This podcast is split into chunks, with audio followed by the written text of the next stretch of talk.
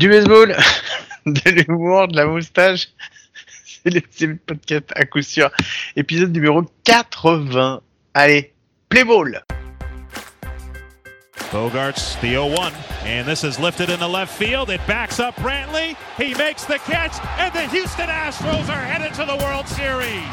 Your 2021 American League champions, the Houston Astros. A mob scene to the left of the pitcher's mound as the Astros win, shutting out the Red Sox 5 to nothing and take the American League Championship Series. Eh bien, bienvenue, bienvenue. C'est effectivement l'épisode 80 du podcast à coup sûr, le seul podcast français hebdomadaire sur le baseball. Et ça me fait très, très, très plaisir de vous retrouver. On se retrouve rapidement parce que pour ceux qui l'ont vu, on était sur la, chaîne YouTube des Templiers pour fêter, euh, fêter, oui, bah, pour fêter la fin du championnat de D1 et surtout pour le commenter. Et avec moi, j'ai celui qui m'a accompagné dans ses commentaires pendant tout le week-end. Euh, c'est El Salvador, Michael. Comment ça va, Mike? Salut Guillaume, salut à tous. Écoute, moi ça va, hein, on a quand même vécu trois matchs euh, de dingue. Ouais, dantesque, c'est clair. Et soyons très clairs, on va commencer tout de suite, Guillaume. Jingle News.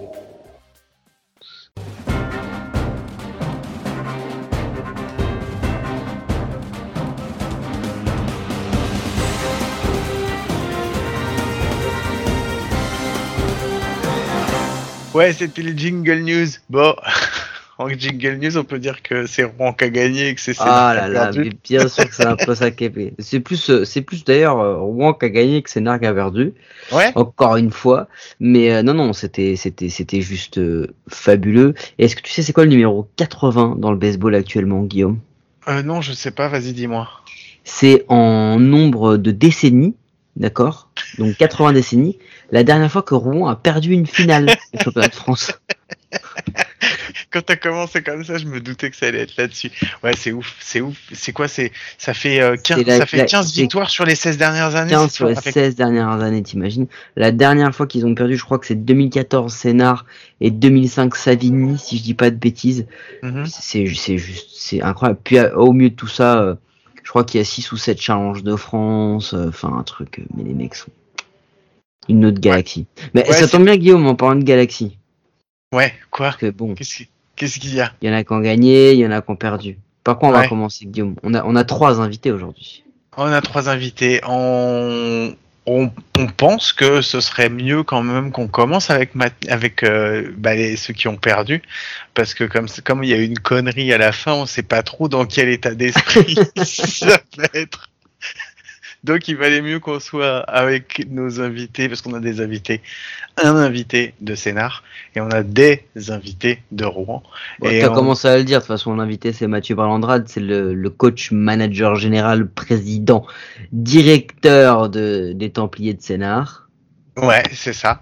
Et les deux pour- autres, c'est Mystère. Ah, c'est mystère, on vous le dira tout à l'heure. Mystère. Vous allez voir. Et, euh, et ben on va retrouver tout de suite euh, Mathieu. Donc euh, donc voilà. Salut Mathieu, ça nous fait plaisir de t'avoir. Merci euh, merci d'avoir répondu euh, positivement euh, et d'être avec nous ce soir. Euh, la première question qu'on va te poser, bah, c'est bah ouais, comment ça- comment ça va toi et comment ça va pour l'équipe? Euh, bah écoutez, ça va. Hein, euh, de toute façon, quand on commence une saison et quand on fait du sport généralement, on sait que la défaite euh, fait partie du jeu. Et euh, euh, même si c'est dur euh, à accepter, bah voilà, hier, euh, je pense que Rouen a été meilleur que nous. Et donc, euh, bah, il faut digérer la défaite. Hein. C'est sûr que c'est pas évident. On s'est parlé avec les joueurs à la fin du match. Euh, comme c'est la fin de la saison, mais pas uniquement, c'est aussi euh, la fin de carrière pour certains. Ça n'a pas été une soirée très simple. Et puis, euh, bah, comme toutes les défaites qui sont euh, les défaites en finale, elles sont dures à digérer. La nuit, on y repense. Le matin, on y repense. On a beau faire des efforts pour passer à autre chose, mais bah, c'est forcément toujours présent un peu dans la tête, quoi. Ouais, on, a vu ça en fait. euh, c'est vrai qu'on a vu que c'était particulier pour certains. Il y avait la tristesse de d'avoir bah, d'avoir perdu la finale, mais il y avait aussi la tristesse de se dire que c'était la dernière fois qu'on jouait avec ses potes. euh, et, et on a vu tout ça. C'était un mélange de plein de choses. Euh, nous, on était, euh, on était vraiment embêtés à côté parce qu'on aurait aimé euh, pouvoir partager ça avec vous et on a vu qu'il y avait beaucoup de tristesse et on a préféré prendre du recul par rapport à ça, tu vois, pour pas pas vous sauter dessus. mais je, maintenant, je, je, vais juste te poser une question. En fait, tu l'as dit, la défaite, elle fait partie. Mais qu'est-ce qui vous a manqué en fait pour par rapport à, contre Rouen? Qu'est-ce qui vous manque? Qu'est-ce qui fait que vous avez pas ce cette victoire au bout, quoi? Parce que ça se joue à pas grand chose au final. Ouais, ouais, mais alors, enfin déjà, je pense que c'est euh, une erreur d'essayer de comparer euh, les saisons. Et je sais pas si ta question elle porte sur plusieurs finales ou juste sur celle d'hier. Non, je, non, je pense juste à celle d'hier en fait. Ouais, bah hier, euh, je pense que c'était très équilibré. On l'a vu sur toute la série. et puis voilà, c'est pas un hasard si finalement le dénouement se passe pendant l'extra inning du cinquième match, quoi. Et qu'est-ce qui nous a manqué? Bah comme je disais aux joueurs à la fin du match, je pense que euh, euh Rouen était plus opportuniste que nous. Il y a qu'à voir le scoreboard. Euh, et il, euh, il frappe 5 hits sur le match en dimanche. Euh, ils arrivent à scorer 4 points, même si il y en a 3 qui sont scorés en extra inning. Et nous, à l'inverse, on n'en met qu'un seul sur 8 coups sûrs. Quoi. Donc je pense que eux, ils ont su frapper au bon moment, ils ont su être clutch. et et pas eu, pas forcément les meilleurs frappeurs de l'équipe aussi. C'est c'est ça que voilà j'ai remarqué. Nous on a eu des situations, on avait vraiment euh, nos meilleurs frappeurs avec des coureurs en position de marquer. Donc euh, on a eu les opportunités. Malheureusement on n'a pas su concrétiser et, eux à l'inverse ils ont été hyper réalistes.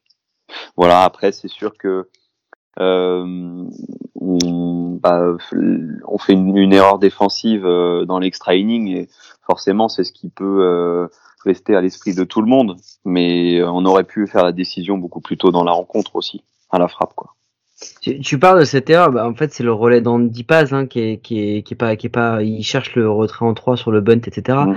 Bon, euh, quand on voit ça, nous la première réaction qu'on a c'est c'est sûrement le meilleur joueur de l'équipe, c'est celui qu'on mm. a peut-être vu le plus parce que bon bah il a joué jusqu'en double A c'est le meilleur joueur peut-être du championnat cette année, mhm. vraiment en termes de stats.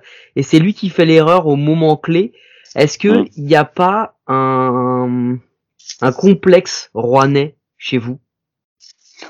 Bah non, tu vois, tout à l'heure je disais, faut pas faire l'erreur de comparer les saisons. Euh, Andy Paz, euh, je vois pas pourquoi il ferait un complexe avec Rouen. Andy Paz, il a gagné deux titres en double A.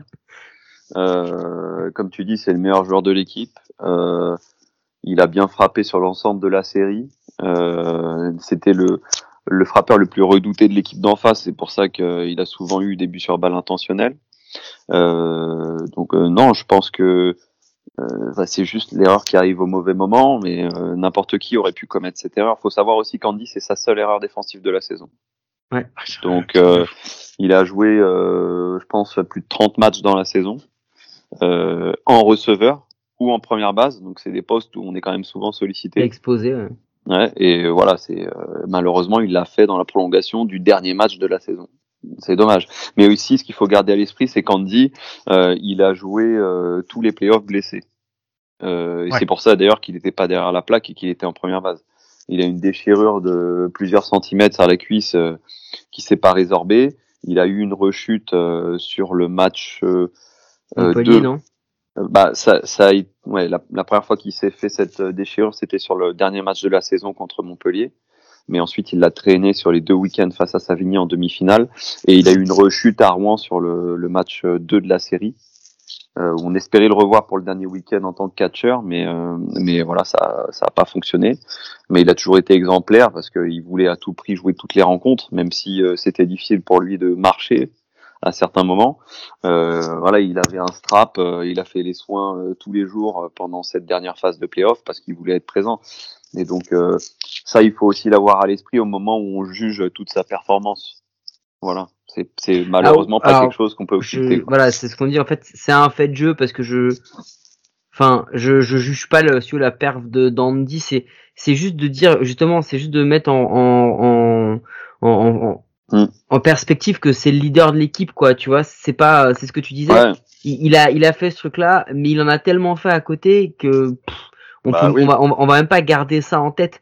Mais bah, tu vois là, où là où il y a un point qui est important ce que tu as dit aussi c'est que bah t'as le fond d'alignement aussi à Rouen qui est décisif. Martin Vissac qui finit MVP, il est frappeur 8 ou frappeur 9 pendant quasiment toute la série. il a 20 piges, il vient d'arriver. Est-ce que au-delà du fait que que vous avez vous avez pas été mauvais en fait parce que ça se joue à des détails, vraiment à des détails. Finalement, tu dis que Rouen a été meilleur que vous, ouais sur certaines phases, mais au-delà de ça, ils ont juste été beaucoup plus clutch quoi. Ils ont fait ce que fait Rouen tout le temps, c'est-à-dire que t'as toujours l'impression que t'es à leur niveau, t'as toujours l'impression que tu vas les que tu peux les que tu peux les avoir, que tu vas les battre, et au moment opportun, tu sais pas pourquoi, parce que au moment de la sortie de Camacho, je te donne notre sentiment. Au moment de la sortie de Camacho, moi je regarde Guillaume, je coupe les micros et je lui dis non mais là c'est bon ça va tourner, c'est pas possible si c'est pas celle-ci, ouais. quand Mais euh, ouais non mais bah attends, je mets un petit bémol quand même à ce que tu dis parce que Rouen a perdu des matchs, hein, a perdu des finales. Ouais bien sûr. Euh, déjà cette année. Hmm. Euh, au Challenge de France. Au Challenge, ouais. Euh, on les a battus en 2019 au Challenge aussi en finale. Mhm. Donc, euh, effectivement, là, ils ont été plus clutch que nous. Euh, T'as raison, mais ils sont pas invincibles. Et, et ah puis, ce que je retiens aussi, euh, tu parlais là de, de Vissac euh, qui a été clutch ce week-end, mais le, le week-end précédent aussi sur le match 1, c'est euh, leur frappeur 8, Blondel, qui frappe aussi un double à place pleine. Il leur hmm. permet de, de commencer la manche où il marque 4 points, quoi, qui fait vraiment la diff sur le match numéro 1. Donc moi c'est ça que je retiens. Je pense que c'est euh, fin de line-up qui a quand même, qui a été vachement euh, opportuniste. Et euh, euh, et puis après tu me demandais qu'est-ce qui nous manquait. Euh, bah, enfin juste le fait d'avoir été un petit peu plus clutch quoi à certains moments. Parce que comme je disais, on a eu les opportunités et dans la dans la neuvième manche ou même dans la huitième manche, on a des coups en position de marquer avec certains de nos meilleurs frappeurs. Donc Hmm. Là, on peut mettre le point qu'il faut. Hein. Ouais, c'est clair. Bon, par, par contre, pour parler d'un truc vachement, bah, bah, beaucoup mieux, est-ce que tu veux pas nous, oui, excuse-moi, vas-y. Non, non, mais pardon. En fait, j'ai oublié de répondre à une partie de ce que tu disais. C'était euh, quand euh, quand Camacho sort, quand euh, voilà la décision de l'arbitre est annoncé, deuxième visite donc euh, par le receveur et donc mm Camacho a oublié de sortir. Moi à ce moment-là, je me dis pas forcément que ça va tourner parce que en fait je me dis il y a deux options quoi. C'est soit on arrive euh, à profiter de l'opportunité là avec nos frappeurs et, et, on peut faire vraiment la diff. Mais, mais c'était un petit peu à double tranchant parce que eux, ils pouvaient être aussi complètement galvanisés par la situation. C'est clair. Euh, et, c'était le cas en fait. Ouais bah en fait ils arrivent à faire les, les, les, premiers retraits juste après la sortie de Camacho. C'est ça. Et euh, ça leur donne un boost de confiance incroyable et après ils surfent là-dessus jusqu'à la fin du match parce qu'ils se disent euh, en fait tout peut nous arriver, y compris la sortie euh, de notre race qui est le meilleur joueur du championnat et on mhm. reste quand même en course quoi. Donc voilà. Donc moi je vais enchaîner parce que je vais parler d'un truc qui est quand même un petit peu plus joyeux. Je savais pas que vous aviez Iron Man dans votre équipe. T'as vu ça? Moi non plus, je, en fait. Je savais pas que c'était possible. Il a, en fait, il a, juste que il deux bras. Possible. En fait. C'est pas, il a deux bras, c'est incroyable. Il en, avait un de rechange, il a changé entre les deux matchs. Non mais, écoute, c'est absolument hallucinant ce qu'il a fait. Et je crois que personne ne verra ça une deuxième fois. Enfin, euh, là, hier, déjà, on se disait tous, mais c'est, c'est totalement incroyable ce qu'il a fait. Le mec a lancé 17 manches sur une journée à la filée. Il n'a plus que 5 hits. Ouais. Il, prend un seul earn run. C'est ça. Il, il donne 17 euh, manches, 200 pitch. Il donne deux bébés, je crois, c'est tout. un truc comme ça. Ouais, ou deux HP, je crois, surtout. Et peut-être deux bébés. Mais face à lui, il avait quand même des clients. Et c'était pas n'importe quelle équipe du championnat, quoi. C'est ça il a, il a affronté dans la journée un frappeur comme Maxime Lefebvre. Il a euh, affronté dix fois. Voilà, dix fois. Dix fois, il a concédé un ou aucun hit, je crois, face à lui. Donc euh, c'est absolument incroyable ce qu'il a fait. Et au challenge, on avait déjà vu un peu l'étendue du talent et l'endurance qu'il pouvait avoir parce qu'on l'avait mhm. fait lancer une fin de match contre La Rochelle, puis euh, quasiment un match complet contre Rouen. Il avait déjà été énorme parce qu'il avait mhm. lancé 150 lancés sur deux matchs. Là hier, en fait, il a fait 220 lancés. 220 lancés avec un break de 40 minutes entre le match 4 et le match 5, plus un break, on va dire, d'une vingtaine de minutes. Euh, euh, en plein milieu du match quand il y a eu euh, mais c'est ça qui est la décision. À quel comment alors moi ma question c'est euh, toi ton plan quand tu le remets sur le deuxième match, je mhm. suis convaincu que t'es à 10 000 lieues de penser qu'il va faire 8 manches. Ah bah oui, mais alors je vais vous raconter parce que ouais c'est, enfin c'est marrant la manière dont ça se passe. Moi, on est en, on est sur le match 4 et on est en huitième ou neuvième manche et moi je commence forcément à, à me demander comment je vais m'organiser sur le match 5. C'est bien sûr quelque chose que j'avais euh, préparé un petit peu en avance, mais en fonction de ce qui s'est passé sur le week-end, euh, je revois mes options. Et, et euh, bah, j'ai vu la manière dont Sam avait lancé le matin et je me suis dit, mais il faut quand même que je lui pose la question. Si tu es apte euh, à, faire un break de 40 minutes et repartir, et, et, ben on y va et puis tu nous fais un maximum de retraits. Mais dans mon esprit, il partait pour faire 3, 6 ou 9 retraits, quoi. Pas hmm. plus. Et j'avais dit à, aux autres lanceurs, à Tanguy Meurant, à Mathéo Launay, qu'il fallait qu'ils se tiennent prêts très vite, qu'il fallait que potentiellement ils soient prêts à rentrer dès la deuxième ou la troisième manche. Et ensuite, la, la, première manche n'est pas forcément très simple au début parce qu'il laisse, il laisse des coureurs sur base. Il y en a un carrément en trois et tout. Et, et, on se dit bon, il va pas. Et puis alors là, on sait pas pourquoi le train se remet en marche et il et il et il déroule, il déroule, il déroule de manière incroyable. Et, et voilà. Et qu'est-ce qui te fait le sortir en fait? Euh, bah, ce qui me fait le sortir, c'est que je sais que Shane est est apte, même si Shane avait lancé 125 lancés, 130 euh, lancés la veille. Euh, on a vu dans le bullpen qu'il avait la vélocité et, et, que ses breaking pitch euh, étaient tranchants. Donc j'étais confiant pour que Shane fasse au moins euh, trois retraits, voire six retraits.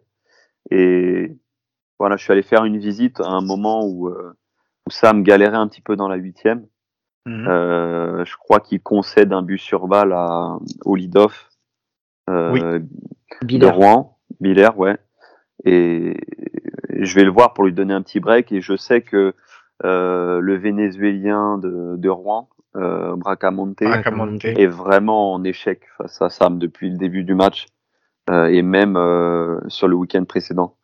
Euh, je crois qu'il il est à un, coup sûr à peine euh, face à Sam. Donc je, voilà, je vais voir Sam et je lui dis c'est ton dernier frappeur, quoi. Donne tout parce que Shane est prêt comme je l'ai senti galérer sur Biller, que j'ai pas forcément envie de, de le mettre en échec et de le faire sortir après avoir, euh, avoir concédé encore un point. Voilà, je lui dis, bah, finis sur ce Vénézuélien, tu donnes tout, et puis après, ce sera Shane qui fera la neuvième. Donc voilà, c'est juste un feeling où je me dis, bah, là, on arrive quand même au point de rupture. Mais euh, parce qu'on voit que sur Biller, il galère quand même à faire certains lancers. On sent qu'il a un peu moins d'énergie. Et puis, je sais pas si vous l'aviez vu, mais il commençait à secouer un petit peu le bras. Donc euh, on sentait qu'on arriverait vraiment au hmm. bout. Je me suis posé la question, hein, je, je, cherchais des signes toutes les manches parce que euh, je, je, trouvais ça complètement hallucinant. C'était irrationnel. Ouais. et, et encore une fois, vous reverrez pour nous, jamais ça deux fois, je pense. non mais pour nous c'était devenu un gimmick, tu sais. C'était mais on disait mais qui il va renvoyer cette fois-ci sur le monticule? Et on se regardait on disait mais c'est Sam Bell Voilà, ça nous a bien fait rigoler. Et justement, je pense que tu as répondu à notre question, mais on veut, je vais, enfin, c'était la question qu'on voulait te poser après, mais je vais un, petit peu la, te la poser quand même. Euh, c'est, tu choisis Shane parce que euh, dans le bullpen, tu sens qu'il a la vélocité et qu'il a le, le breaking pitch, mais pourquoi lui et pas un des autres que euh, tu avais Mathéo aussi que tu aurais pu faire rentrer, tu avais Tanguy, t'avais tu tu t'étais parce que t'es comme enfin quand, quand, même quand tu compares hein, on, a discuté un peu avec les, les joueurs de Rouen. En Rouen, en, Rouen, en fait en, en vrai Hein, dans leur pitching staff, Johan Vojlad il était blessé, donc ils avaient Quentin Moulin, ils avaient Camacho et ils avaient euh, euh, Esteban Prioul. Ils avaient Esteban Prioul. Euh, bon, Camacho il est, il est cramé à cause du fait de jeu. Quentin Moulin, je suis pas certain qu'il puisse. Et du coup, Keno Perez qui rentre, bah, c'est un truc qui est, qui est pareil, c'est de l'ordre de l'irrationnel parce que jamais il doit rentrer, Keno. Mhm. euh, et en fait, on se dit, c'est vous qui aviez le plus de matos en lanceur finalement. Parce que, parce que Tanguy Meurant, parce que Matteo Launay, parce que mhm. Rosé Paola et Mathis Meurant qui étaient sur le terrain auraient pu aussi rentrer. Euh, toi, puisque t'as, t'as, même lancé contre Montpellier, ça aurait pu être une option. Euh, mhm. Tu choisis Shane, pourquoi? Pour l'expérience? Par rapport aux autres jeunes? Ouais, bien sûr, parce que moi je me dis que, enfin les autres jeunes ils étaient programmés pour faire des longues relèves ou rentrer dans le match euh, en milieu de partie, mais Shane pour moi il avait cette fin de match, il le méritait par rapport à la saison qu'il a fait. Mhm. Euh, il a été très bon pendant toute la saison. C'est un joueur qui a forcément plus d'expérience que que les autres. il a joué en NCAA Division 1, il a joué en Allemagne, il a joué en Australie. voilà, quand j'ai vu qu'il s'en sortait bien dans le bullpen, j'avais aussi en mémoire le back-to-back qu'il avait fait contre Savini. Il avait lancé aussi deux jours de suite, malgré le fait qu'il ait starté. Mm. Euh, voilà, je me suis dit, bah, c'est ma meilleure arme à ce moment-là. Voilà. Et moi, je veux, si je perds, je perds en tout cas avec ma meilleure cartouche. Je peux pas, euh, je peux pas laisser sur le banc quelqu'un qui a autant d'expérience euh, et qui a autant de matos, quoi. Demain, vous avez un nouveau entraînement. C'est le début de la nouvelle saison qui commence. Ah non, demain on n'a pas entraînement du tout. Vous avez pas entraînement demain? Ah non. Ah non, non, non, là, là, euh, faut que tu préviennes Alexandre, faut que tu préviennes Alex Lott, ça, parce que moi, il m'a dit qu'il y avait entraînement demain, donc il est peut-être pas au courant. ah non, les gars, là, franchement, euh, ça a été une saison euh, qui a été courte, parce qu'on a commencé finalement qu'en juin, mais ça a été quand même nerveusement difficile, parce que, ouais, et très intense aussi, du coup. Mais on a, on s'est préparé, ensuite la saison a été reportée. Euh, et euh, et euh, voilà sur euh, vraiment très peu de semaines, on a joué énormément de matchs. ça a été aussi psychologiquement difficile parce qu'il y, a eu pas mal de choses au niveau extrasportif qui se sont passées. Euh, il a fallu euh, euh, lancer des procédures on a subi parfois des procédures à notre rencontre. ça, ça a été un petit peu compliqué. Ça nous a pompé de l'énergie quand même. Donc moi, je finis cette saison euh, vraiment fatigué nerveusement et je pense que euh, les joueurs euh, aussi. Et donc là, il faut vraiment qu'on fasse un break pour s'aérer un peu l'esprit, reposer les corps aussi. Et je pense que nous, en ce qui nous concerne, on ne reprendra pas l'entraînement avant début décembre, parce que je pense qu'il y a besoin justement de se régénérer pour réattaquer fort en décembre. Ça sert à rien de faire semblant là pendant deux mois, euh, enfin pendant un mois plutôt, hmm. euh, de forcer les mecs à venir, il vaut mieux qu'ils prennent euh, du temps avec leur famille, euh, qu'ils fassent autre chose et qu'ils reviennent avec le couteau entre les dents au mois de décembre. Quoi. Et du coup, parce que mine de rien, c'est quoi? C'est demi-finale de challenge, finale de championnat de, de D1, vice-champion d'Europe de la SEP Cup. Mm-hmm. Malgré tout, c'est une putain de bonne saison. Ouais, ouais, c'est sûr. on s'était dit qu'il fallait à tout prix gagner quelque chose. Et euh, donc euh, à l'arrivée, ouais, on est tous déçus parce qu'on s'aperçoit que euh, on est passé à à un coup sûr, à un swing d'un titre de champion de France, qu'on est passé à un retrait d'un titre de champion d'Europe. Et euh, ouais, pareil, on est quasiment à un swing d'une finale du challenge et on ne sait pas on sait pas ce qui se serait passé quoi. Donc euh, forcément, on a des regrets, mais on a quand même fait euh, de très bonnes choses. On a fini premier de la saison régulière. Euh, on a fait des matchs excellents face à de très bonnes équipes. Je pense à Valence, je pense à Brno, je pense à Montpellier, je pense à Savigny, à Rouen. Dans des matchs qui étaient compliqués, où on était mené, on a su revenir, on a gagné des fois dans la neuvième, en prolongation. Enfin, donc voilà, c'est sûr que tout n'est pas acheté. Mais quand euh, voilà, on est sportif de haut niveau et qu'on finit une saison sans titre, avec euh, avec tout le travail qui a été mené, c'est forcément super amer, quoi. Mais encore une fois, comme je le disais au début, enfin quand euh, quand tu fais du sport, tu, tu dois dois savoir que réintégrer que la défaite, ça fait partie du truc, quoi. Bon, eh ben merci beaucoup Mathieu en tout cas d'avoir répondu à nos questions, c'était cool. Euh, Mike, t'avais une dernière T'avais une dernière question ou euh... Non, enfin ouais, c'était plutôt une, une, forme de conclusion parce que finalement, euh, t'as aussi, euh, oui c'est vrai que c'est amer, je comprends d'être compétiteur. Moi j'avoue j'aurais perdu, euh, Guillaume me connaît. Euh, on n'aurait pas pu me parler pendant quelques temps. Je pense que l'interview que là t'accordes, moi elle aurait été entrecoupée de beaucoup de fuck. Mais ça c'est une autre histoire. Non, l'idée c'est, c'est quand je dis que c'est une putain de bonne saison, c'est aussi parce que bah vous avez plein de jeunes qui ont été intégrés dans le roster. Vous avez plein de jeunes qui ont qu'on fait leurs preuves, qui on les a vus, euh, euh, les pauvres qui étaient euh, qui étaient tout larmoyants à la fin parce que vraiment. bah c'est la première et que c'est dur et que etc donc non vous avez quand même une grosse génération vous faites encore partie bah, du top 2 tout simplement hein, de de, mhm. de du championnat de France. Donc on, vous attend, euh, on vous attend l'an prochain. Nous, on vous attend. On va voir ce que ça donne. Donc on va vous laisser vous reposer, puis on viendra vous faire chier euh, très rapidement euh, sur les bords des terrains de toute façon. Non mais effectivement, on a bien travaillé avec notre équipe de D2 justement pour renouveler notre effectif petit à petit. il y a eu beaucoup d'allers-retours justement entre l'équipe de D1 et la réserve pendant la saison. Il y a plusieurs joueurs qui ont fait leur début en D1 tout au long de la saison. Euh, il y en a qui ont appris aussi pendant le challenge, pendant la Coupe d'Europe. Donc on, continue de euh, travailler pour euh, pour construire l'avenir, ça c'est sûr. Être le plus compétitif possible chaque saison. Là, ça va être un nouveau chapitre parce qu'on sait qu'il y a Romain Martinez-Scott, Florian Perrichou qui, qui vont arrêter. D'ailleurs, c'est l'occasion pour moi de saluer leur carrière et le passage qu'ils ont fait aux Templiers parce qu'ils ont quand même marqué l'histoire du club.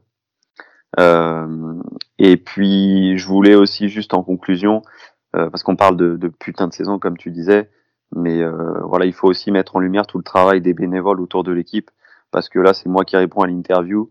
Euh, c'est les joueurs qui étaient présents euh, sur les écrans hier ou pour les spectateurs sur le terrain. Mais voilà, il y a une grosse équipe de bénévoles qui s'occupe de toute la logistique, de tout l'administratif de l'équipe de D1 et sans qui on pourrait pas euh, faire ces performances-là sur le terrain. Parce que c'est très compliqué de gérer un effectif comme celui qu'on a, euh, de, de, se maintenir au plus haut niveau comme ça aussi longtemps. Donc, euh, je suis content de pouvoir les remercier tous. Je le ferai individuellement. J'ai déjà commencé à le faire hier. Mais là, au moins, euh, sur une émission comme la vôtre qui est suivie à travers le monde par des millions d'auditeurs, eh ben, je peux dire un grand merci. Je vais pas les nommer parce que je risque d'oublier quelqu'un, mais en tout cas, ils savent tous à qui je m'adresse. Voilà. Moi, j'ai juste une, vu qu'on est dans les conneries à dire des conneries, je vais en dire une aussi. Tu m'as dit hier, euh, quand on s'est dit au revoir, je t'ai dit, bon, bah, on se voit bientôt, euh, t'es là encore le coach, et tu m'as dit, oh, je sais pas, je pense que je vais me faire virer parce que j'ai pas rempli les objectifs. Ma question, c'est est-ce que ce soir, t'es encore le coach, ou est-ce que, ou est-ce que tu t'es fait virer par le J'ai regardé dans la boîte à lettres, j'ai pas reçu de recommandé. Ah, parce que si tu cherches, sinon, je crois qu'Ouron, il cherche un nouveau manager parce qu'il s'en va aussi. Non, mais blague à part, par, pour la... et moi après j'aurais vraiment terminé. On revoit Shane euh, l'an prochain? Euh, Bah j'aimerais bien, écoute. Enfin, ça fait partie des choses dont on doit discuter dans les semaines qui viennent. Mais bon, comme je vous l'ai dit, euh, c'est un joueur qui a été irréprochable sur le terrain, mais aussi en dehors. Il apporte beaucoup au club parce qu'il est coach de la Sénart Baseball Academy. Hmm. Donc voilà, après c'est Euh, on a très envie de le garder, mais euh, il faut voir ce qu'il a comme projet. Et euh, nous, on respecte aussi forcément le, choix des joueurs, leur volonté. Hein. Si, un joueur a envie de connaître une autre expérience, il n'y a aucun problème, on l'entendra. Mais là, j'ai absolument aucune idée. La saison vient de se terminer, donc on aura l'occasion d'en parler la prochaine. Hein. Ok. Après, si tu payes sur un week-end euh, l'aller-retour à Sam Bale, il peut te faire trois starts, à peu près 83 manches. Je pense que ça peut le faire aussi si jamais il veut revenir. C'est sûr que c'est le mec le plus rentable, je pense, du championnat. Merci beaucoup à Mathieu de nous avoir accordé euh, cette interview, d'avoir pris ton temps. Euh, et eh ben écoute, on te souhaite de bien te reposer, euh, de réussir à dormir, j'espère pour toi dans les jours à venir, et puis de repartir euh, en pleine forme à partir de décembre. On, on, on vous suivra de toute façon, il n'y a pas de souci à ce niveau-là. Merci, Merci, beaucoup, Mathieu. Allez, à très bientôt. Ciao. À plus tard. Ciao.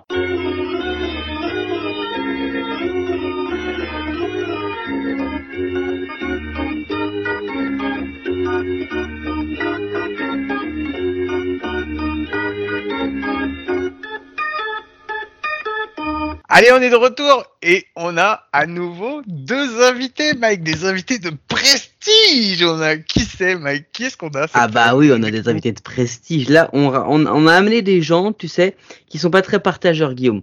Dans le ah jargon, on appelle ça des crevards. C'est-à-dire ah qu'ils prennent tout pour eux et ils donnent rien aux autres. D'accord? C'est un peu comme ça que ça se passe.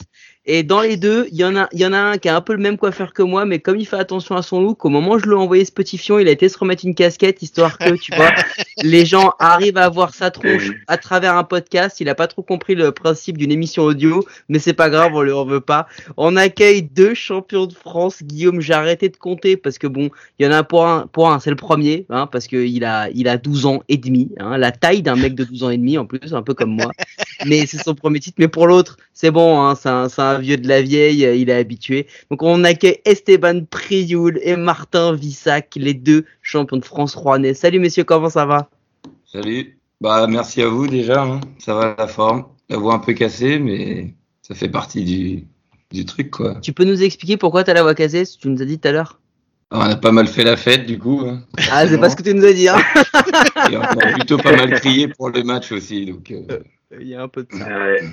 Merci à vous de, de nous avoir demandé de, de faire cette interview. Et puis, euh, ouais, tout, tout va bien. Euh, après avoir gagné ce, ce championnat, forcément, euh, c'était super. Ouais, j'allais dire évidemment que tout va bien. C'est plus facile d'être de votre côté que d'être de l'autre. oui, bien sûr. Mais attends, Guillaume, bien sûr que ça va. Tu, tu sais quand même qu'on a, qu'on a, qu'on a un mec qui a un titre de MVP là.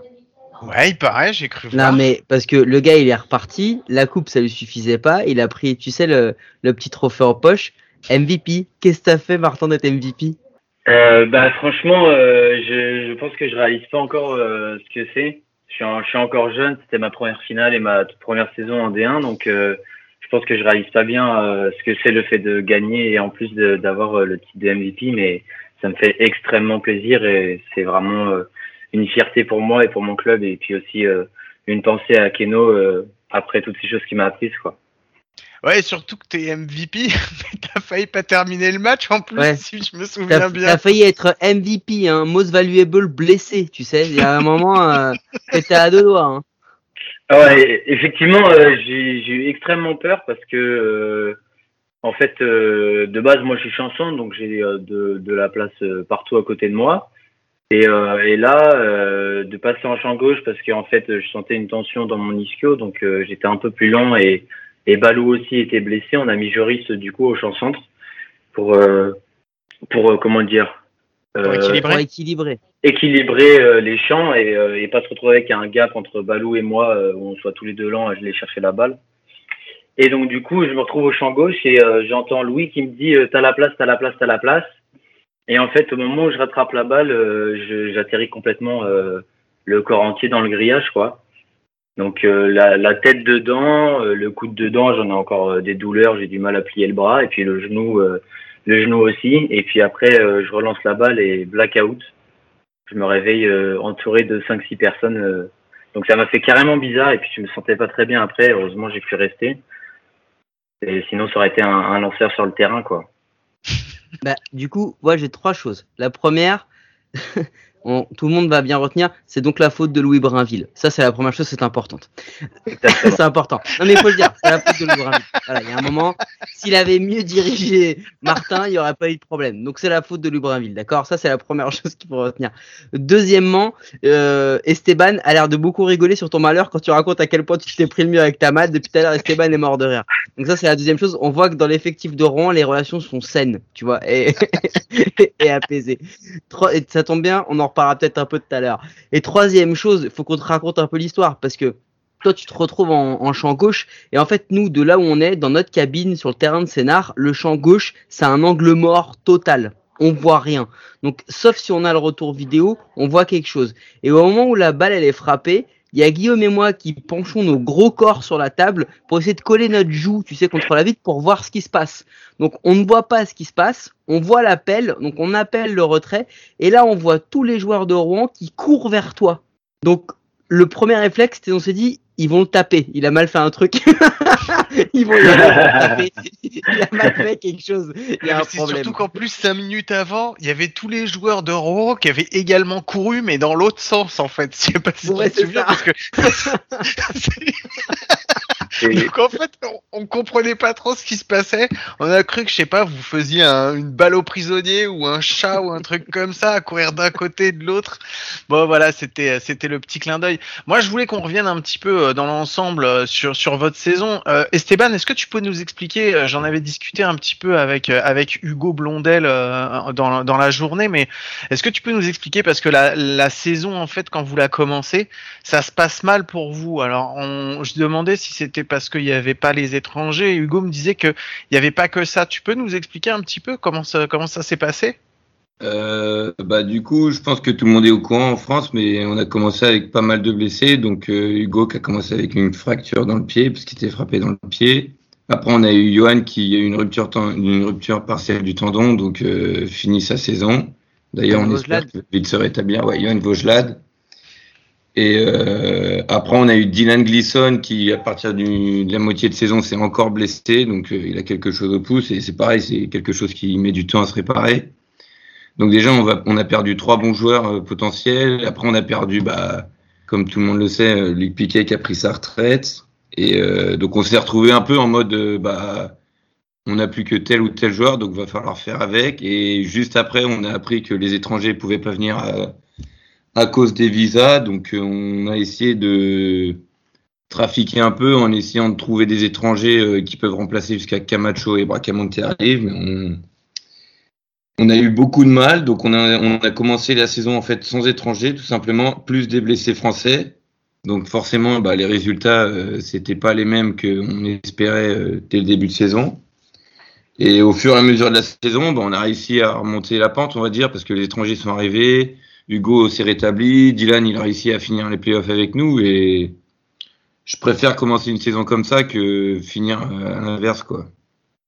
Mais euh, il y a aussi, euh, vous avez eu aussi le problème pendant la Coupe d'Europe. Hugo me disait que ça a été un peu un déclencheur entre vous, euh, le, la Coupe d'Europe et parce qu'on va dire, enfin, j'aime pas employer le mot de débâcle, mais ça a été compliqué pour vous.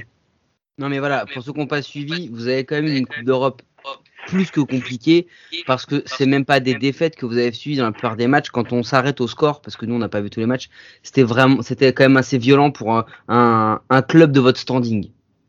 Alors, euh, la Coupe d'Europe, c'était autre chose parce que déjà, chaque année, la Coupe d'Europe, faut, faut le dire, le niveau, il augmente.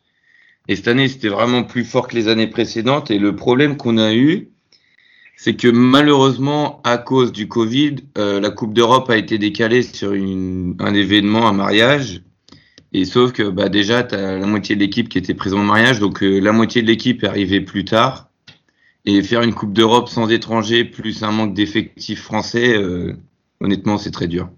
Donc on a réussi, euh, entre guillemets, à garder la tête haute. Après, c'est simple, on va dire, clairement défaite euh, très aberrante, mais ça faisait mal pour tout le monde. Mais on a réussi à prendre chacun ce qu'on avait besoin pour gagner cette saison et utiliser cette Coupe d'Europe plutôt comme un tremplin que comme une, comment dire, comme quelque chose qui aurait pu nous faire baisser les bras, quoi. Ouais, Martin. Euh, ouais, je suis totalement d'accord avec Esteban, surtout que euh, en fait au tout début de la Coupe d'Europe, euh, on, pensait y aller euh, avec tous les gars et en fin de compte avec le mariage de Dylan, beaucoup de personnes n'ont pas pu venir et en fait on s'est retrouvé avec un, un line-up de personnes de D2 et de D1, de, de, personnes qui venaient juste de commencer la D1, voire juste de commencer la D2, donc forcément bah, ça a été des matchs très très compliqués, mais euh, comme l'a dit Esteban, euh, on, a, grâce à, à toutes ces défaites, ben, en fait, ça nous a permis de, de rebondir sur le trampoline et de comprendre en fait euh, où il fallait augmenter notre niveau pour devenir meilleur et ainsi pouvoir gagner le, le, championnat de France et pouvoir retourner en, groupe A, en Coupe d'Europe, pas l'année prochaine malheureusement, mais celle d'après, on l'espère. Donc du coup, on retiendra que ça, la Coupe d'Europe, c'est la faute de Dylan Gleason, déjà. il faut toujours montrer du doigt le fautif. Hein. Moi, voilà, il y a un moment, il faut trouver un bouc émissaire, les gars. C'est comme ça qu'on réussit dans la vie. Non mais, euh... non mais plus sérieusement, euh, vous avez ce, ce, début de saison qui est compliqué. Vous avez cette Coupe d'Europe bah, qui doit être mal, qui doit être euh, compliquée à vivre. Euh, Enfin, c'est quoi C'est il y a, forcément une discussion entre vous, il y a une remise en question, il y, a un, y a un échange. Comment ça se passe? Euh, En fait, nous, je pense qu'à Rouen, on a l'opportunité et surtout la chance que l'équipe, on se voit constamment, que ce soit par message, par un entraînement, que par exemple Dylan ou moi, on intervient dans les entraînements de Martin ou que ce soit Quentin Moulin et qu'il y a toujours cette continuité à se voir fréquemment et avoir le, la la capacité et le temps de discuter avec chacun. Et euh, je pense que c'est l'une des forces de Rouen parce que chaque joueur qui a un problème, on va réussir à, à, le voir et on va essayer de le résoudre le plus vite possible. Que certaines équipes en France, bah, il y en a qui sont qui vont jouer à Toulouse, mais ils sont peut-être à une heure de Toulouse, tandis que d'autres sont à Toulouse directement. Donc nous, on n'a aucun joueur qui doit faire de la route pour venir s'entraîner ou euh, habite loin. Donc je pense déjà c'est une force pour Rouen qu'on puisse bah, en fait communiquer tout le temps, quoi, constamment, que ce soit message, appel, terrain. Et, et on est surtout en fait, on a beaucoup de groupes de générations qui sont passés par des sports-études et chaque fois, on a des noyaux qui vont se rassembler plus que se distinguer de. On va. Nous, on a une autre génération, Johan, Dylan, Bastien, Hugo et moi. Et là, il y a la génération Quentin, Moulin, euh, Martin Vissac, Luc Viget, Auguste Guerne et Gabriel qui arrivent. Et c'est plus euh, de la complémentarité que de, la, que de se dissocier l'un de l'autre.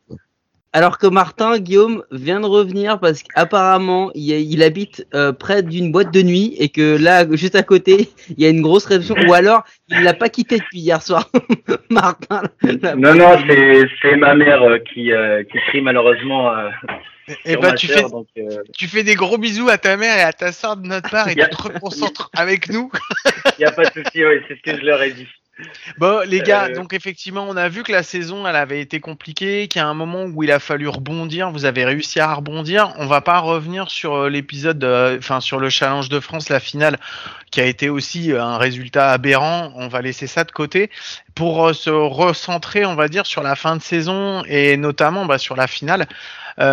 Euh, alors nous, on n'était pas à Rouen, donc euh, c'est vrai qu'on n'a pas vu les matchs. On n'a pas vu les matchs de la même façon. Euh, vous vous terminez euh, à Rouen, vous faites enfin vous faites un match partout avec euh, avec Sénard. Quand vous arrivez samedi à Sénard et c'est toi Esteban qui prend le qui prend le, le, monticule, tu vous arrivez dans quel état d'esprit? Vous êtes en total guerrier quand vous prenez quand vous prenez le, le terrain là le samedi?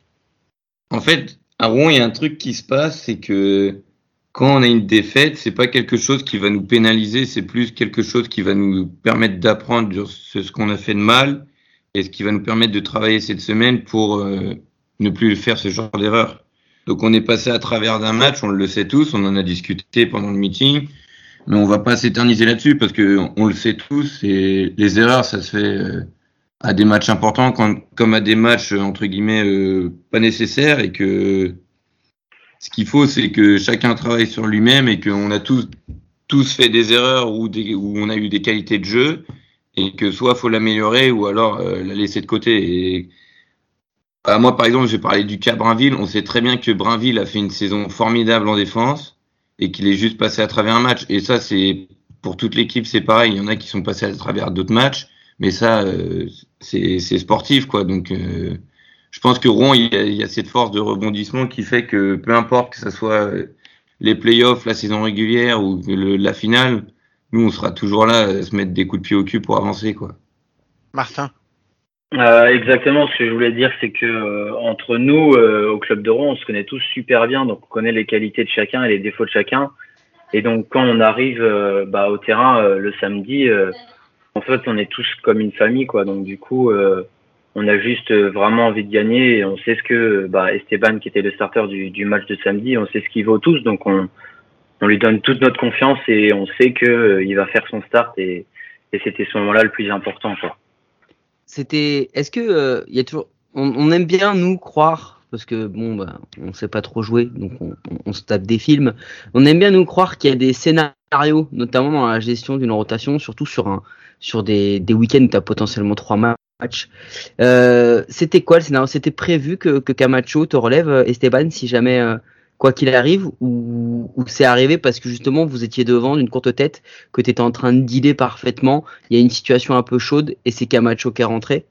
Euh, En fait, Keno, je pense que les nuits, il réfléchit énormément et il dort très peu.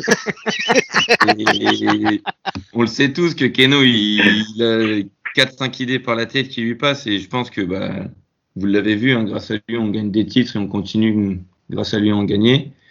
Et je, je bah, l'équipe dirait que euh, il l'a fait parce que le match était serré et qu'on sait que Camacho, bah, c'est un monstre et qu'il est capable de faire une relève et un start le lendemain.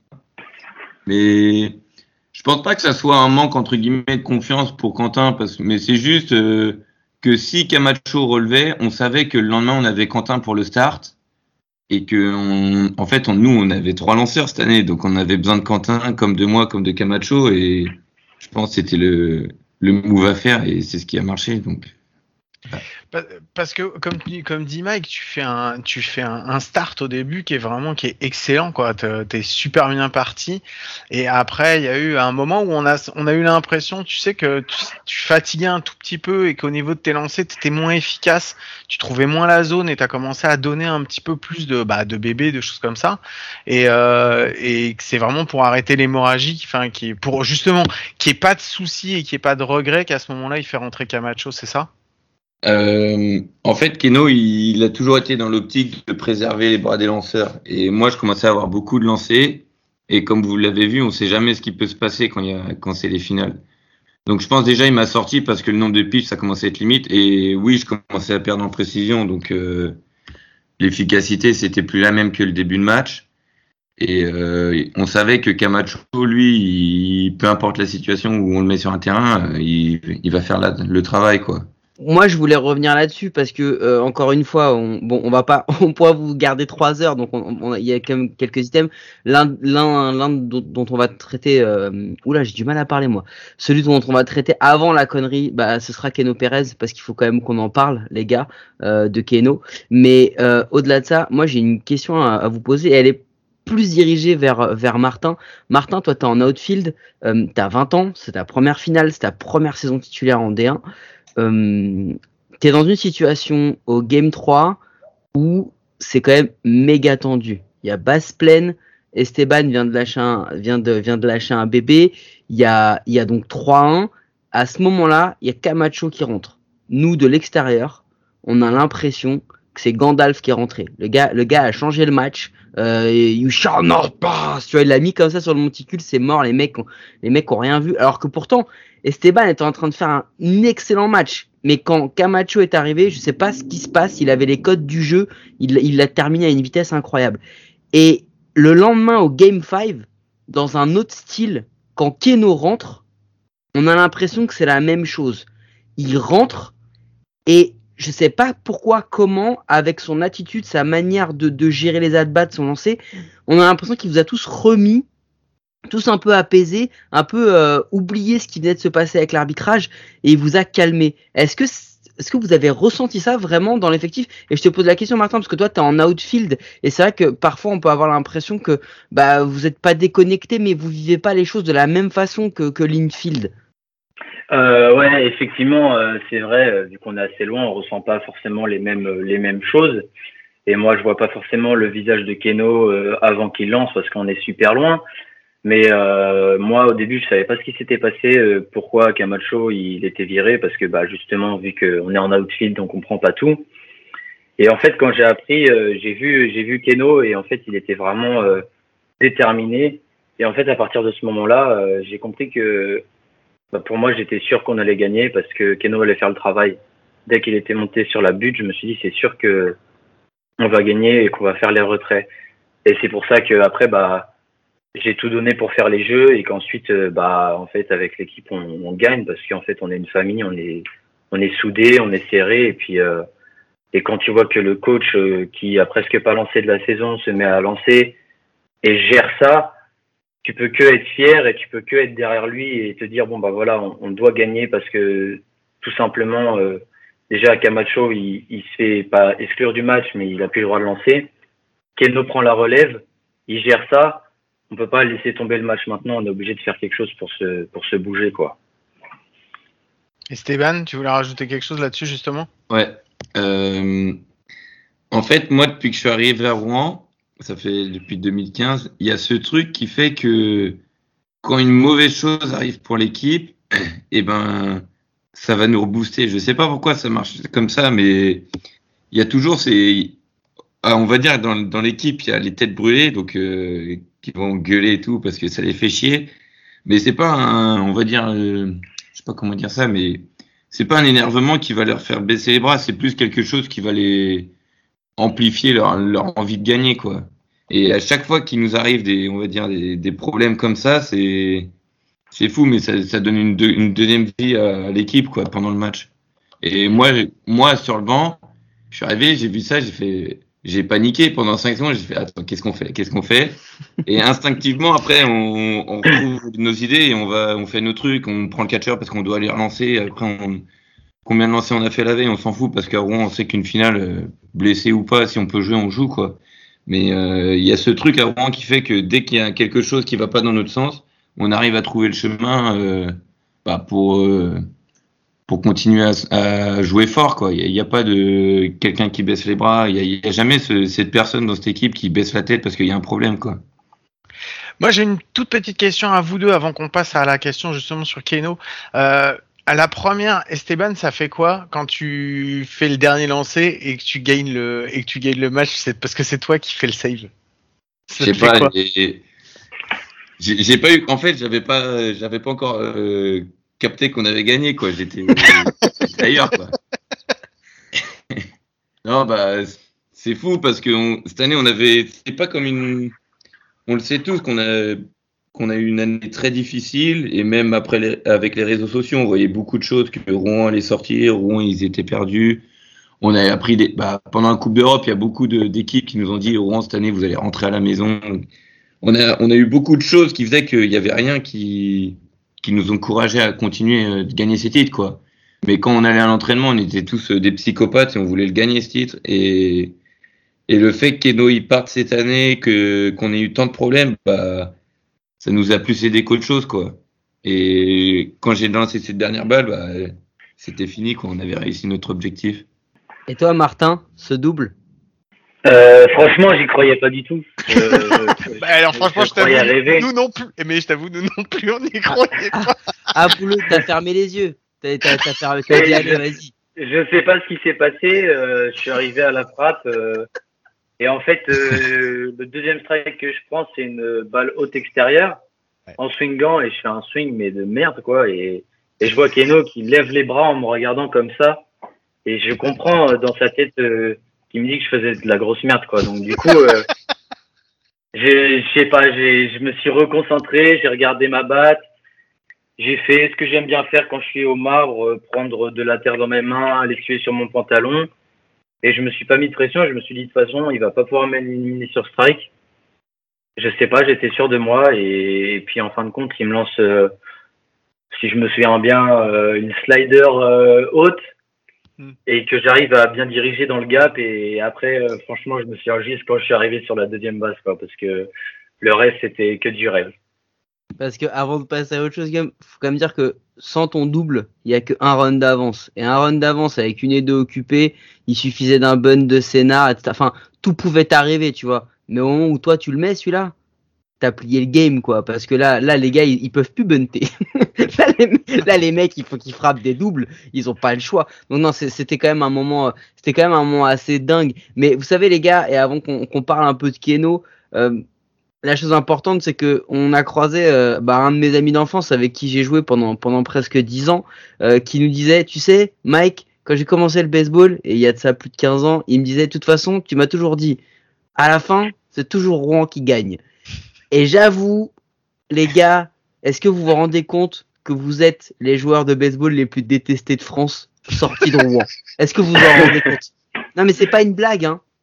Euh, ouais, effectivement, euh, comme euh, disait Stéphane tout à l'heure, on s'est beaucoup fait critiquer sur les réseaux parce que voilà, on n'avait pas la même équipe que les années précédentes, on était beaucoup de jeunes et tout, mais je pense que même si on est l'équipe euh, la plus détestée parce qu'on est euh, les, champions en titre d'année en année, euh, c'est pas ça qui nous fait baisser les bras et donc du coup forcément c'est pour ça qu'on reste les champions en titre parce qu'on est très soudés, on est une famille et donc forcément bah ça nous aide énormément pour gagner et arriver jusque jusque là quoi. Peu importe qu'on soit détesté ou pas, moi j'en ai rien à foutre franchement. ouais Stéban, vas-y dis où.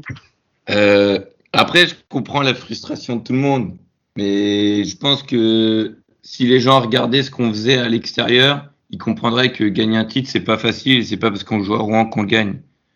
Euh, on l'a montré cette année, je pense qu'on on est l'équipe qui a eu entre guillemets le moins de soutien d'étrangers parce que bah, on a eu nos étrangers que milieu de saison. On sait tous très bien que Camacho c'est un joueur euh, au-dessus, genre c'est voilà quoi, c'est on peut pas dire le contraire, mais je pense pas que Camacho a fait une bonne partie du job, mais on le sait tous avant que Camacho seul, il n'aurait pas gagné, quoi. Et c'est ce truc qui fait que on sait que la personne qui est devant ou après nous, c'est grâce à elle qu'on va gagner ce match. C'est pas euh, ah bah Camacho va lancer donc on va gagner le match. C'est plus dans l'aspect euh, parfois c'est le bad line-up qui va gagner, parfois c'est le line-up qui va gagner, parfois Camacho il va peut-être faire un match moyen et c'est Quentin qui va faire qu'on va gagner ce match. C'est un peu tout le monde qui fait qu'on construit l'équipe, mais cette construction elle, elle se fait énormément l'hiver et je pense qu'il y avait des, des, on va dire des journalistes ou qui venaient voir comment on s'entraîne à Rouen, ça, ça, ça changerait peut-être la vision de certains parce que gagner des matchs en division 1 française, on va, on va peut-être interpréter ça comme facile comparé à d'autres championnats européens, mais je pense qu'il y a vraiment cette approche de, de, travailler professionnellement à Rouen, que ce soit dans l'aspect euh, de l'équipe, de la cohésion et même du collectif. Et je pense que depuis des années, ça marche comme ça, et chaque génération, il retransmet, et on continue à avoir cette, euh, cette hargne pour gagner chaque championnat chaque année. Ouais, Martin, euh, exactement comme dit Esteban, c'est qu'on ne se repose pas euh, sur une seule personne, euh, comme par exemple Maxime Lefebvre ou Balou, qui sont les, bah, les grandes stars de l'équipe, mais on va dire les joueurs les, les, plus connus de Rouen. Et en fait, comme on l'a vu au match aller, c'est Hugo qui nous met un triple à basse pleine, c'est Quentin qui fait des bons starts, c'est Camacho, c'est malheureusement Esteban, il n'a pas très bien géré ce start-là, mais on lui a fait confiance, puis on lui a donné le, match du samedi soir. En fin de compte, euh, il a super bien lancé. Sans Balou, par exemple, qui, qui frappe euh, euh, la clôture à Sénard, euh, on gagne pas le match, alors qu'avec Rouen, il n'avait pas du tout frappé. Donc en fait, c'est tout ça. On sait que même si sur des matchs, il y en a qui sont complètement perdus, qui font des très mauvais at-bats, qui sont pas dedans, on sait que le match d'après, il va être différent et on sait que ces joueurs-là, ils vont être là et ils vont donner leur maximum dans tous les cas pour, euh, pour réussir et pour gagner, quoi. Ok, avant qu'on passe euh, sur la dernière petite connerie, j'ai une dernière question parce que on m'a demandé, hein, on, a, on, a, on, est en contact avec quelques joueurs de scénar et ils nous ont dit, enfin il y en a un notamment qui, nous, qui m'a envoyé un message qui m'a dit, euh, j'aimerais bien savoir c'est quoi le secret de Keino Pérez, comment il fait pour préparer les joueurs comme ça pour qu'ils arrivent avec une telle mentalité? C'est quoi que Keino il a apporté et qui vous fait gagner? C'est quoi? Alors première année, il vous met un coup de pression. Donc, on descend des vides sur Terre.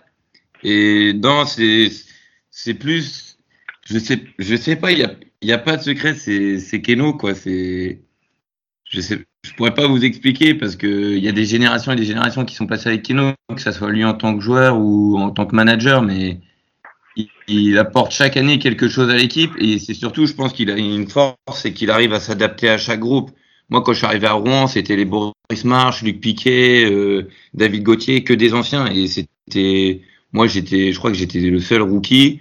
Et il y avait après, c'était Dylan, Bastien et tout, mais eux, c'était pas. Et ils arrivent, il arrivait à s'adapter à chaque personne. Et je pense que c'est ça qui fait que Rouen gagne, c'est que Keno, il arrive à, à bien, euh, comment dire, cerner les, les personnes qu'il a et il essaye de les connaître au maximum, que ça soit sur le terrain et hors du terrain. Et c'est plus cette cette communication avec le, le, manager qui fait que lui il sait comment faire ses entraînements, comment le mec il va lancer, si je dois lui faire lancer tel ou tel match parce que aujourd'hui je le vois dans tel état ou tel état. Et je pense que c'est cette, euh, cette façon d'apprendre en fait euh, avec qui il joue et qui il met sur le terrain qui fait que qu'il arrive à performer avec son équipe quoi. Martin? Et ouais, c'est qu'il inspire quelque chose. À chaque fois qu'il fait un move, il a toujours euh, la bonne réponse. Et euh, pendant l'hiver, euh, à, à l'académie de Rouen, quand il travaillait là-bas, il était toujours à fond dedans. Et en fait, euh, il nous montre que le mental qu'il a, et ben en fait, il nous le transmet. Et euh, moi, euh, par exemple, j'avais fait une moitié de saison en 2019 avec Rouen, et j'ai pas été pris pour les phases finales parce que j'étais parti trois semaines en vacances.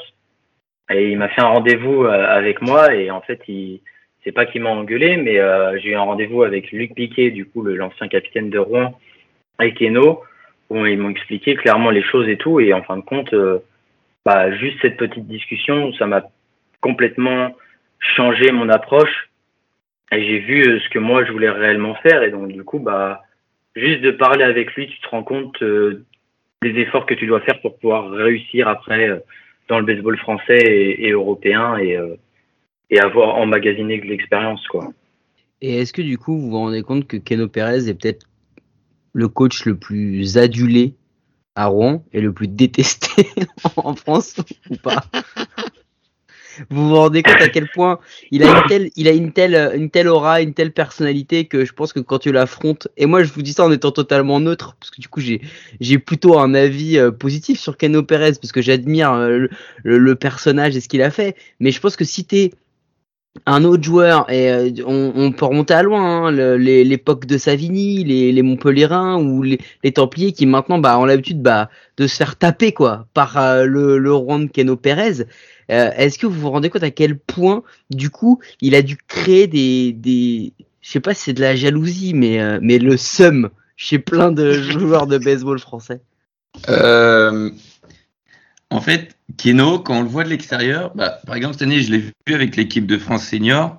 Tous les gens le regardent et pensent que Keno, c'est une personne euh, super, euh, on va dire, stricte, renfermée et qui parle pas avec, beaucoup les autres, mais c'est tout l'inverse, en fait. Il, il, communique énormément avec ses joueurs et, et il s'aide surtout de son entourage parce que c'est quelqu'un qui se remet beaucoup en question et qui écoute beaucoup les autres. Et forcément, ça sort de la bouche de Keno, tout ce qui concerne l'aspect technique et tout, mais il se renseigne énormément auprès de ses proches, du, du capitaine de l'équipe, de parfois ses assistants coach. Et je sais que Keno, il fait le gros travail, mais si un jour il écoute ce podcast, il pense, je pense qu'il qu compte aussi beaucoup sur tout ce qui est ses assistants et ses, ses proches, quoi. Et c'est ça qui fait qu'aujourd'hui, bah, Keno, il remporte, euh, je sais plus, 15, 15. 15 titres et qu'il a managé cette équipe jusqu'à cette année 2021. Quoi. Martin, c'est toi qui as le mot de la fin. Euh, oui, effectivement, euh, comme on l'a vu, euh, Keno, c'est un, un, manager, un coach incroyable, et en fait, tout le monde pense qu'il n'est pas à, à, portée, mais en fait, en équipe de France, tout le monde le voit, et en fait, il parle avec ses joueurs, comme disait Esteban, et et euh, tu as des retours de, gars bah, de mon âge, par exemple Paolo, qui me disait qu'en fin de compte, euh, Keno était euh, incroyable, quoi, parce que bah, euh, il sait s'y faire, il sait comment cerner les joueurs, et donc du coup, forcément, c'est ça qui fait que les équipes marchent quand c'est euh, lui qui gère. Malheureusement, l'équipe de France senior, on a, on a raté quelque chose, mais mais je veux dire, on a quand même un groupe qui est très très bon et qui est très jeune, et je pense que pour les années futures, ça va être quelque chose de d'incroyable si euh, Keno continue comme ça.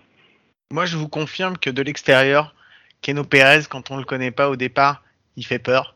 Mais après, en fait, il est sympa. Voilà, c'est tout ce que j'avais à dire. Tu te rappelles ouais. le moment où tu ne connaissais pas vraiment Keno Pérez Tu dis, mec, le jour où tu vas voir Keno Pérez prendre le monticule, t'auras pas envie d'être dans la boîte. Et ben là, tu l'as vu ce week-end, même si c'était pas le, le, prime Keno Pérez, moi, mon pote, quand tu le vois arriver, rien que tu le regardes, tu dis, hum, j'ai peut-être pas envie d'être en face de sa balle. Mais en tous les cas, nous, on a pu discuter avec lui et effectivement, c'est un, c'est un gars très cool, très détendu et, et qui, euh, voilà, qui, bah, qui mérite tout le respect parce qu'il a, le gars a tout gagné, quoi. Ok. Allez les gars, on va arrêter là-dessus. Ce qu'on va faire, c'est que je vais mettre le jingle euh, pour la dernière petite connerie de la semaine et puis on se la fait ensemble. Allez, à tout de suite. You trying to get crazy with? This? Don't you know I'm loco?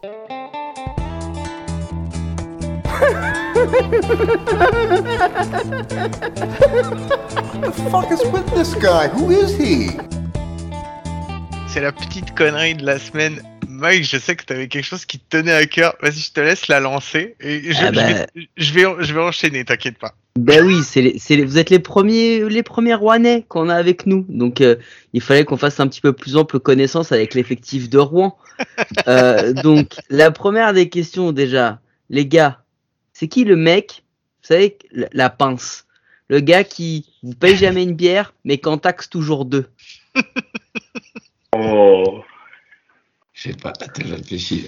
là. Attends. Bah, dû, non mais, si, il y avait vraiment une pince qui sortait du lot, ça aurait, ça aurait dû me sortir de la bouche comme ça, mais Ah ouais, non. On n'a pas de pince parce qu'on va dire que les jeunes, c'est des étudiants et après, euh, la plupart des gens, euh, ils, ils payent. Franchement, je pense pas qu'on ait de pince. Ou alors, j'ai, il est trop, il est très fort, quoi. C'est donc Ouais. c'est vous. Alors, euh,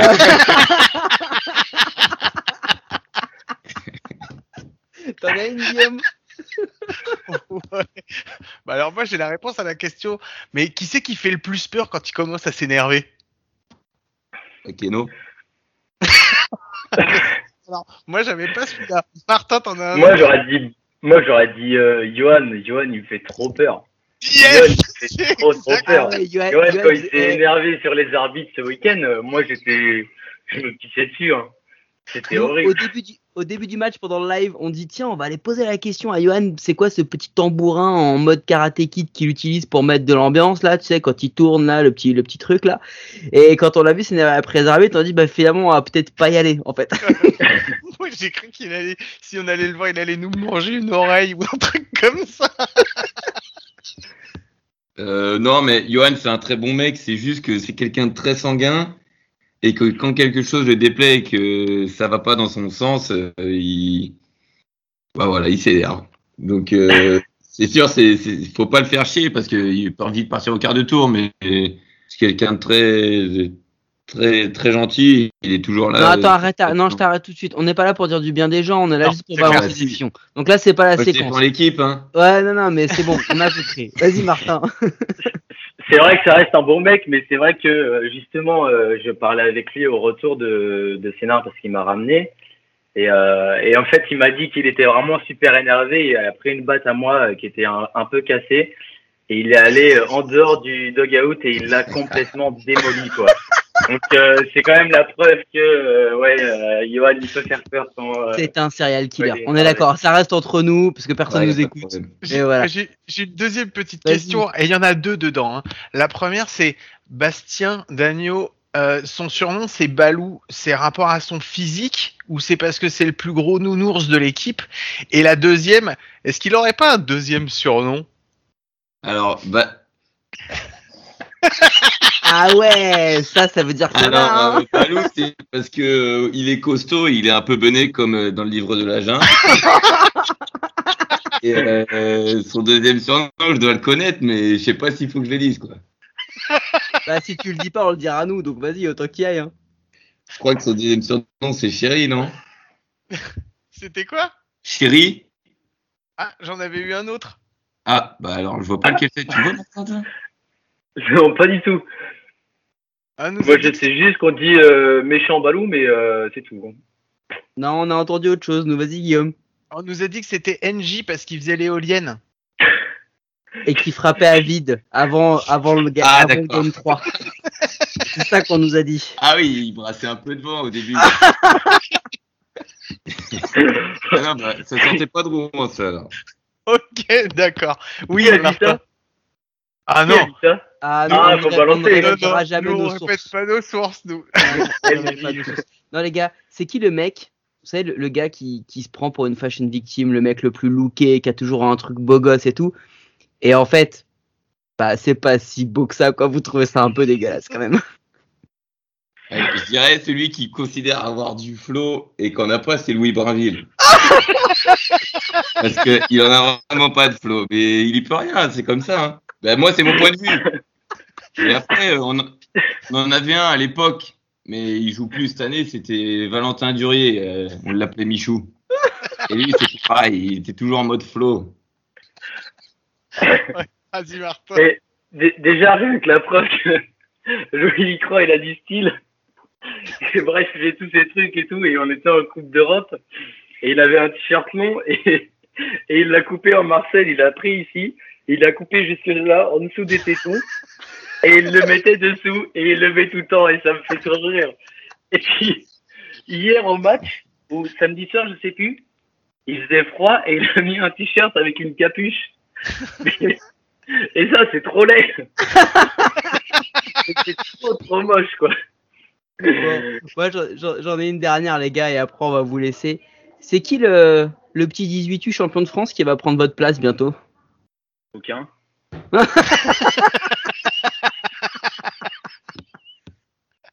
Esteban. Euh... Moi, j'ai de la chance, je suis gaucher. Il n'y a pas de gaucher en vue. Non, euh, franchement, euh, il y, a, il y, a le petit- il y a un petit Joseph Toubeau qui arrive en tant qu'infielder. Et il y a un lanceur, Thibaut Mercadier, qui, qui bah, les, tous les deux sont aux États-Unis. Je crois qu'ils sont dans le même euh, collège en plus. Ouais. Et euh, donc j'espère qu'ils arriveront un jour à prendre ma place, mais bon, ils ont encore du taf, quoi, je pense. Bon voilà, c'est pour faire un clin d'œil pour dire que non seulement Rouen était champion élite, enfin champion D1, mais aussi champion 18 Bravo les gars, en tout cas, merci beaucoup d'être venus euh, dans l'émission. On vous a chopé juste avant que vous fassiez la fête, juste après la remise des médailles et de la coupe, et euh, on vous a demandé de venir. Vous avez accepté tout de suite, ça nous a fait très très plaisir. On est très content et on est très fiers que vous ayez accepté. Et on tenait euh, Mike et moi à vous, bah, à vous présenter à vous et à toute l'équipe encore. Bah, toutes nos félicitations pour cette victoire pour ce championnat 2021 et, et on vous souhaite bah, que ça soit que ça contre contre toute attente, nous on vous souhaite que ça continue, même si je pense qu'on va être détesté tous les autres clubs à cause de ça. Mike, t'avais quelque Eh chose ben, à rajouter Merci beaucoup. Hein. Ah, bah de rien. Non les gars, félicitations. On a on a pu voir et côtoyer de près euh, l'espèce de phénomène paranormal qui est euh, les Rouen Huskies qui bah, s'en sortent toujours à la fin. Euh, mais bon voilà, félicitations, merci encore pour votre accueil à vous et, et à tout et à tous vos collègues et puis bah euh, on se revoit on se revoit bien, bientôt. Merci à vous. Bah, merci pour cette interview et ça nous a fait plaisir, hein, donc il n'y a aucun problème. Et oui, vous avez de la chance parce qu'on partait vite après, hein, donc euh, on n'avait pas le temps. Allez, je vous rappelle à tous ceux qui nous écoutent que vous pouvez retrouver sur euh, toutes les applis de podcast, les bonnes, les mauvaises, et c'est surtout sur les mauvaises qu'on est les meilleurs. Euh, voilà, après, n'hésitez pas à nous laisser un commentaire, nous envoyer des messages, nous mettre une petite note, ça nous fait plaisir et ça aide à nous rendre, euh, nous et le baseball, un peu plus populaire en France. Mike, je te pose la question parce que je te la pose toutes les semaines. On se retrouve à coup sûr la semaine prochaine À coup sûr Guillaume la semaine prochaine. Par contre, il faudra peut-être qu'on se trouve un invité parce qu'on l'a toujours pas fait. Mais oui, la semaine prochaine Guillaume. Bon, allez, sur ce, je vous fais des gros bisous, passez une bonne semaine et on se retrouve la semaine prochaine. Ciao Pitch on the way. There's a shot to Dansby. He slides to it. He's got it. Throws over. There is a new champion of the National League, and it is the Atlanta Braves. They have won the 2021 National League pennant, and the Atlanta Braves are going to the World Series. They are celebrating on the field. They have dethroned the 106 win Dodgers.